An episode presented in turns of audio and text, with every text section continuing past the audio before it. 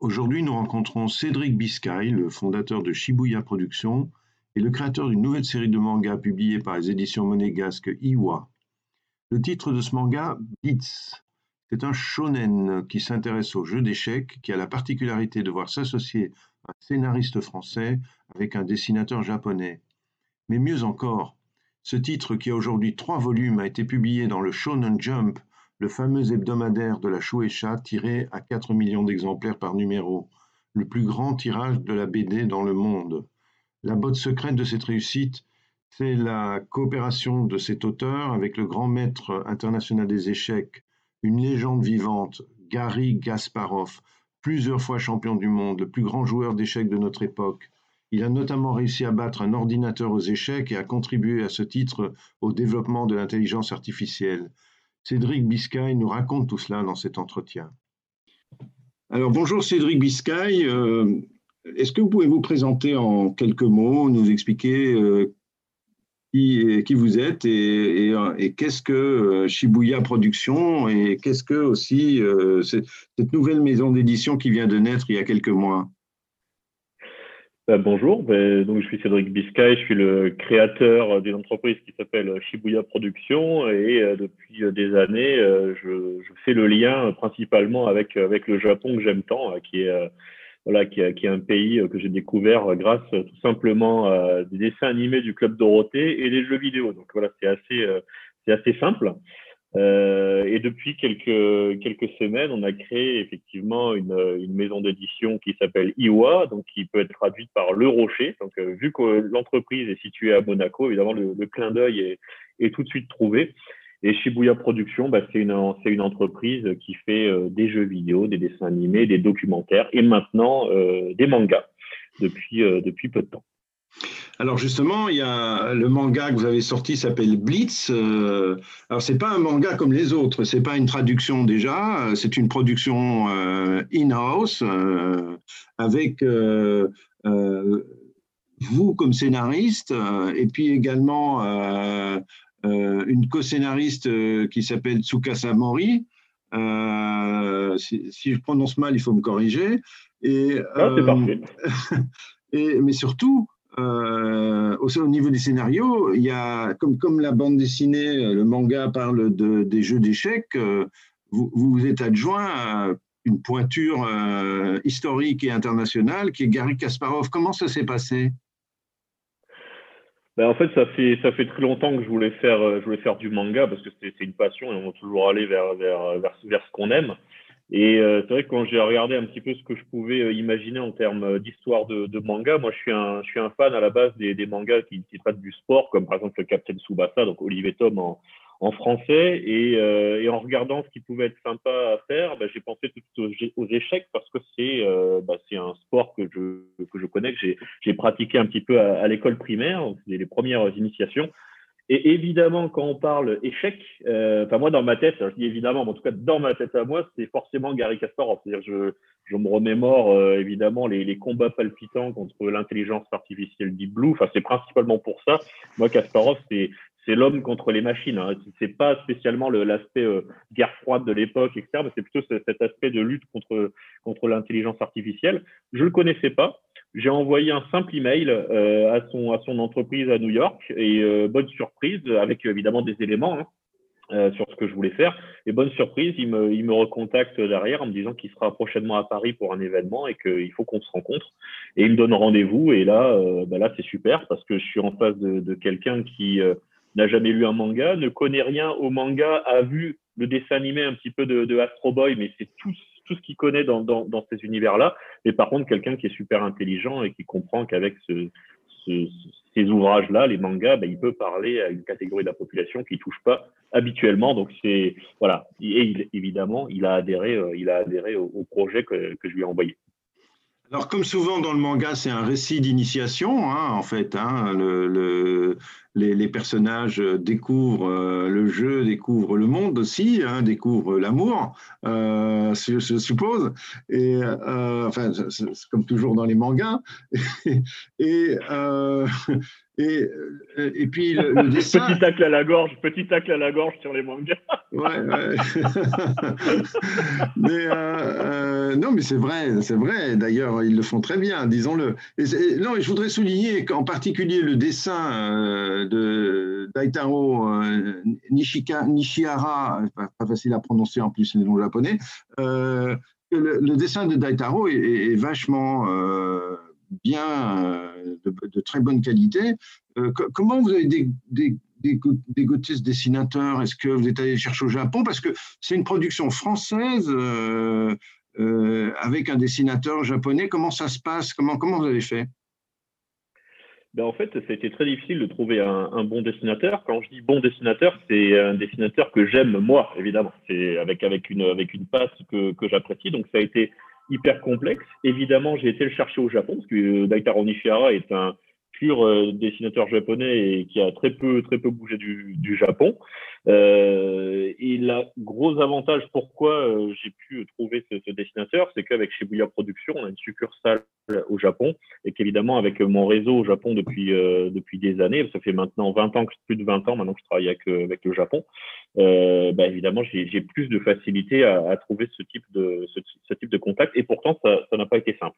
Après, l'avantage que l'on a avec toujours avec Shibuya Productions, parce que c'est finalement, on travaille à la japonaise. Effectivement, c'est euh, une œuvre que j'ai scénarisée, mais c'est vraiment un, travail franco-monégasco-japonais, euh, disons, puisque on a, euh, moi au Japon, j'ai un tanto, comme, comme dans les maisons d'édition japonaises, qui donne ma direction finalement à l'auteur et qui, euh, euh, bah, facilite le trait, facilite le style de dessin que l'on souhaite, parce que c'est quelqu'un qui avait travaillé pas sur des licences connues, à part une quand même, qui est, évidemment une des plus connues, mais il a travaillé un petit peu sur Pokémon, donc il a déjà fait du, manga du manga Pokémon, ce qui est évidemment énorme. Mais à part ça, il c'est pas quelqu'un qui était euh, spécialement connu au Japon, donc on a vraiment été chercher un, talent. Et c'est facile à convaincre un dessinateur japonais euh, alors là, on en vient. Alors je sais pas si c'est mon. Alors je sais pas si j'ai un super pouvoir. C'est le super pouvoir d'aller boire des coups et de, et de faire du karaoké euh, au Japon. Mais en tout cas, euh, c'est comme ça que qu'on réussit à convaincre les gens de, travailler avec nous. C'est-à-dire que c'est plus la relation humaine qui a fait qu'il il a accepté de, travailler sur ce projet.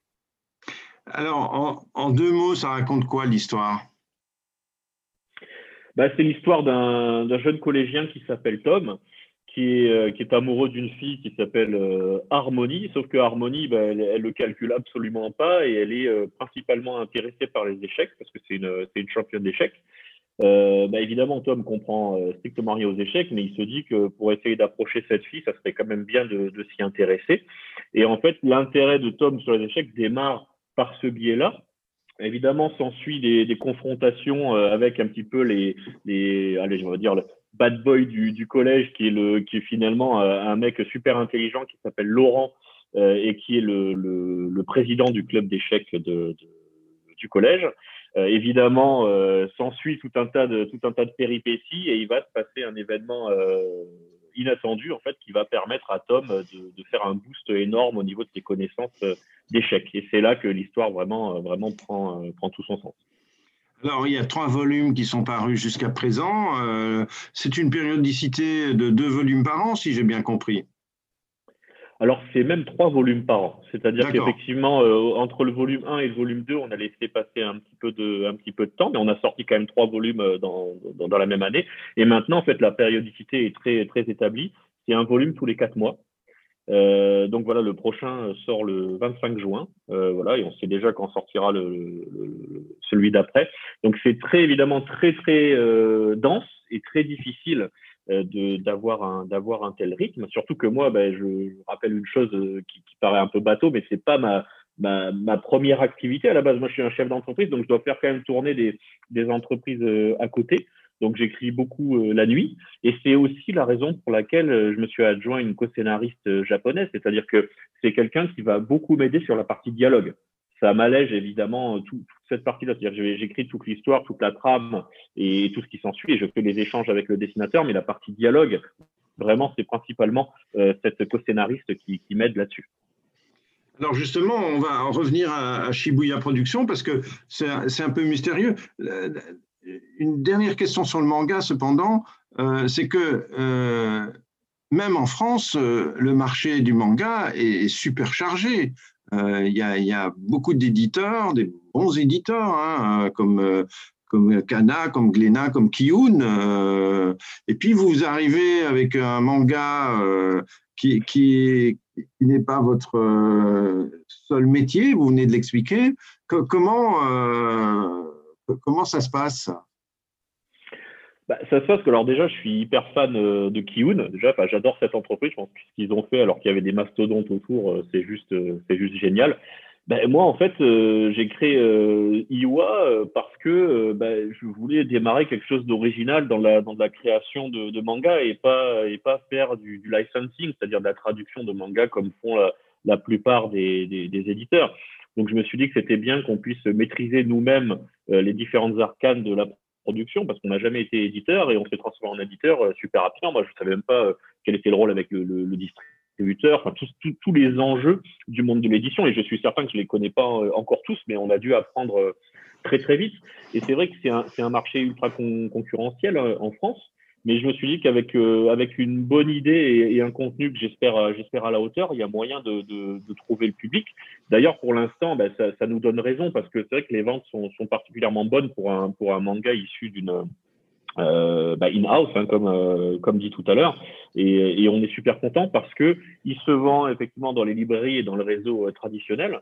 Mais la, petite valeur ajoutée supplémentaire, c'est qu'il se vend énormément dans tous les magasins d'échecs et autres. Et il y a plein de joueurs d'échecs qui avaient jamais lu un manga et qui viennent en dédicace en me disant mais c'est super euh, Blitz euh, mais comment ça se fait que c'est écrit dans ce sens-là? Donc pour dire que vraiment ils n'ont jamais lu de manga parce que c'est vrai qu'on est dans le sens évidemment traditionnel de lecture japonais et on amène donc des gens euh, qui, qui ont rien à voir avec cet univers du manga à lire des mangas. Donc déjà ça c'est un point positif alors, ce qui est intéressant avec Shibuya, donc euh, euh, j'y reviens, c'est que justement, euh, vous avez une activité qui est très diversifiée, puisque vous faites aussi bien les jeux vidéo. Alors, vous avez relancé un, jeu vidéo mythique. Shenmue 3, oui. Oui, Shenmue 3. Et, et vous avez également fait un dessin animé un film documentaire. Enfin, le dessin animé, c'est Lily et la perle magique. Le film documentaire, c'est Sand Hill Unhurted. Euh, Est-ce qu'il y a là euh, un petit calcul Parce que quand on, lit votre site, euh, on voit bien que l'idée, c'est de développer des univers. Euh, est-ce qu'il y a un petit calcul de se dire tout ça va finir en jeu vidéo et en dessin animé derrière? Bah, c'est un petit peu le, le, but de l'entreprise à la base, c'est quand même d'essayer de développer ce qu'on appelle les propriétés intellectuelles des IP. Et c'est aussi euh, ce qui est intéressant dans ce monde du divertissement qui est, qui est super global. Aujourd'hui, euh, c'est très difficile euh, finalement de se dire bah, on va faire que du jeu vidéo, que du manga, que de la BD ou autre. Il y a quand même à chaque fois des, des, des, des grands groupes. Et si on veut essayer de garder ces propriétés intellectuelles et de pas les céder, ben, il faut être capable d'intervenir euh, dans tous les dans tous les secteurs du, du, du divertissement. Et, c'est vrai que ben, avec Blitz, euh, ben, si on peut arriver à faire un, un dessin animé, c'est génial. Après, on a déjà eu, à ma grande surprise, là pour le coup, euh, déjà des demandes de studios et de producteurs qui, qui sont intéressés par faire le dessin animé de Blitz. Et ces demandes viennent d'Europe et aussi du Japon, ce qui est encore plus dingue parce que j'avoue moi, le, il y aurait Blitz en animé, euh, ça serait, ça serait incroyable.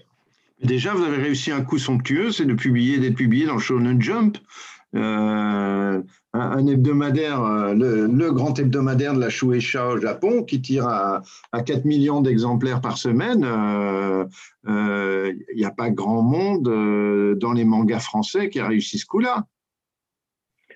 Non, mais c'est vrai que bah, je, suis super content, évidemment, d'avoir ce, type d'opportunité. Euh, ça vient aussi beaucoup du fait que le, le réseau que j'ai mis en place au Japon de, depuis longtemps, euh, bah, il, il s'active quand c'est nécessaire. C'est-à-dire que moi, j'ai beaucoup d'amis auprès d'artistes japonais du monde du manga ou, du jeu vidéo ou autre, et forcément, je connais aussi des éditeurs. Et les personnes de chez de chez Shueisha, ça fait longtemps qu'on travaille avec, euh, enfin qu'on travaille. On a mis en place un concours de création de manga avec Shueisha. donc je connais bien le, bah, les directeurs de chez Shueisha, le rédacteur en chef de, de Shonen Jump.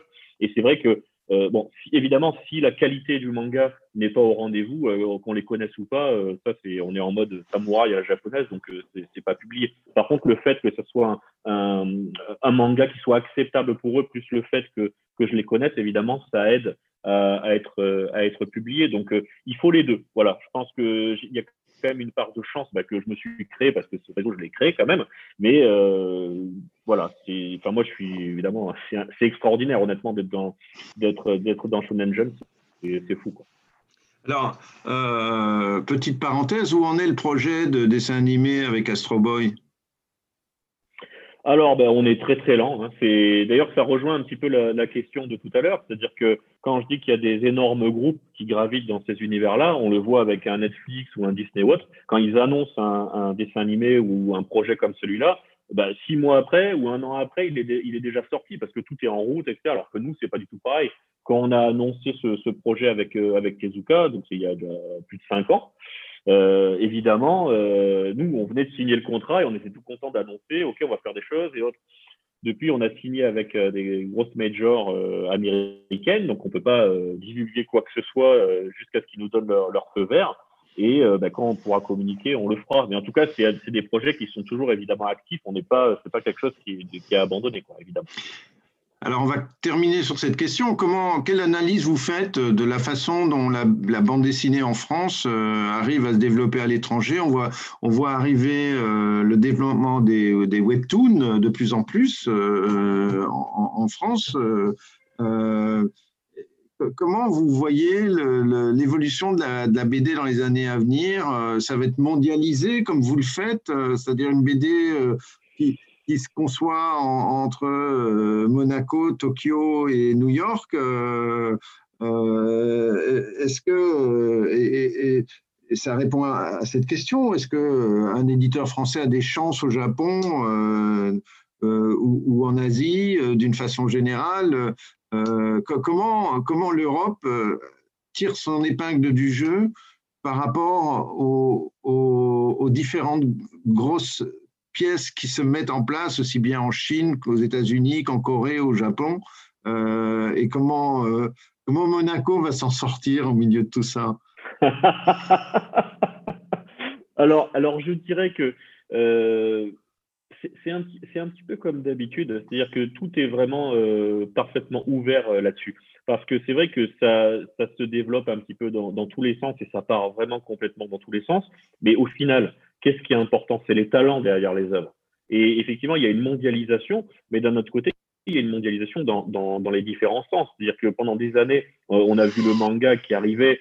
C'est quoi tous ces auteurs japonais? C'est vrai qu'ils prennent forcément des parts de marché euh, auprès de la BD et puis bon du comics, même si le comics fait la même chose finalement. Hein. Mais là, on en vient vers quelque chose qui va devenir similaire, c'est-à-dire des auteurs français euh, et européens qui vont pouvoir s'exporter plus facilement euh, à l'étranger. Alors, prendre l'exemple du Japon, c'est toujours un petit peu compliqué parce qu'on sait que il y a quand même une, préférence qui est donnée en général à des, auteurs qui viennent vraiment du cru, même si c'est pas toujours le cas. Hein. On, a vu ce qui s'est passé avec un, manga comme Radiance, euh, quand même, qui a été après euh, développé chez NHK euh, en animé.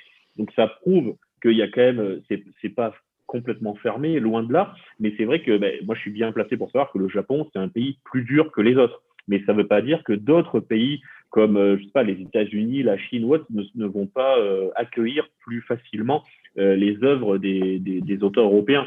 Et pour, voilà, juste pour l'histoire sur Monaco, évidemment Monaco c'est c'est 2 km carrés, donc je sais qu'ils sont, très contents d'avoir, un, manga dont une partie de l'aventure d'ailleurs se passe, se passe à Monaco, parce que ça se passe entre, Monaco et le Japon euh, bah, je dirais c'est pareil. Si un, si un auteur qui émerge euh, à Monaco, euh, il aura toutes ses chances, il aura même encore plus de chances qu'avant, je trouve, de pouvoir, de pouvoir être reconnu, ne serait-ce qu'avec euh, évidemment les, les, éditeurs qui s'internationalisent de plus en plus. Et puis, bon, bah, évidemment, là, je vais pas refaire le, le bon truc, mais avec les réseaux sociaux, c'est quand même beaucoup plus simple aujourd'hui de se faire repérer et d'émerger, à mon avis. Quels sont les autres projets en manga de, de, de Iwa Productions? Alors, je ne peux pas divulguer d'infos pour le moment. On a quelques, quelques projets dans les, dans les tuyaux, on va dire, qui sont des, des, œuvres originales, encore une fois. Hein. C'est pas, voilà, toujours pas on n'est on est toujours pas dans, dans de la licence ou quoi que ce soit. Voilà, on a, on a quelques trucs. Je ne peux pas en parler maintenant, mais voilà. On n'est pas là pour, en tout cas, mettre énormément d'œuvres sur le marché. Donc, à chaque fois, on va en prendre soin. Ok, merci Cédric Biscay et bon courage.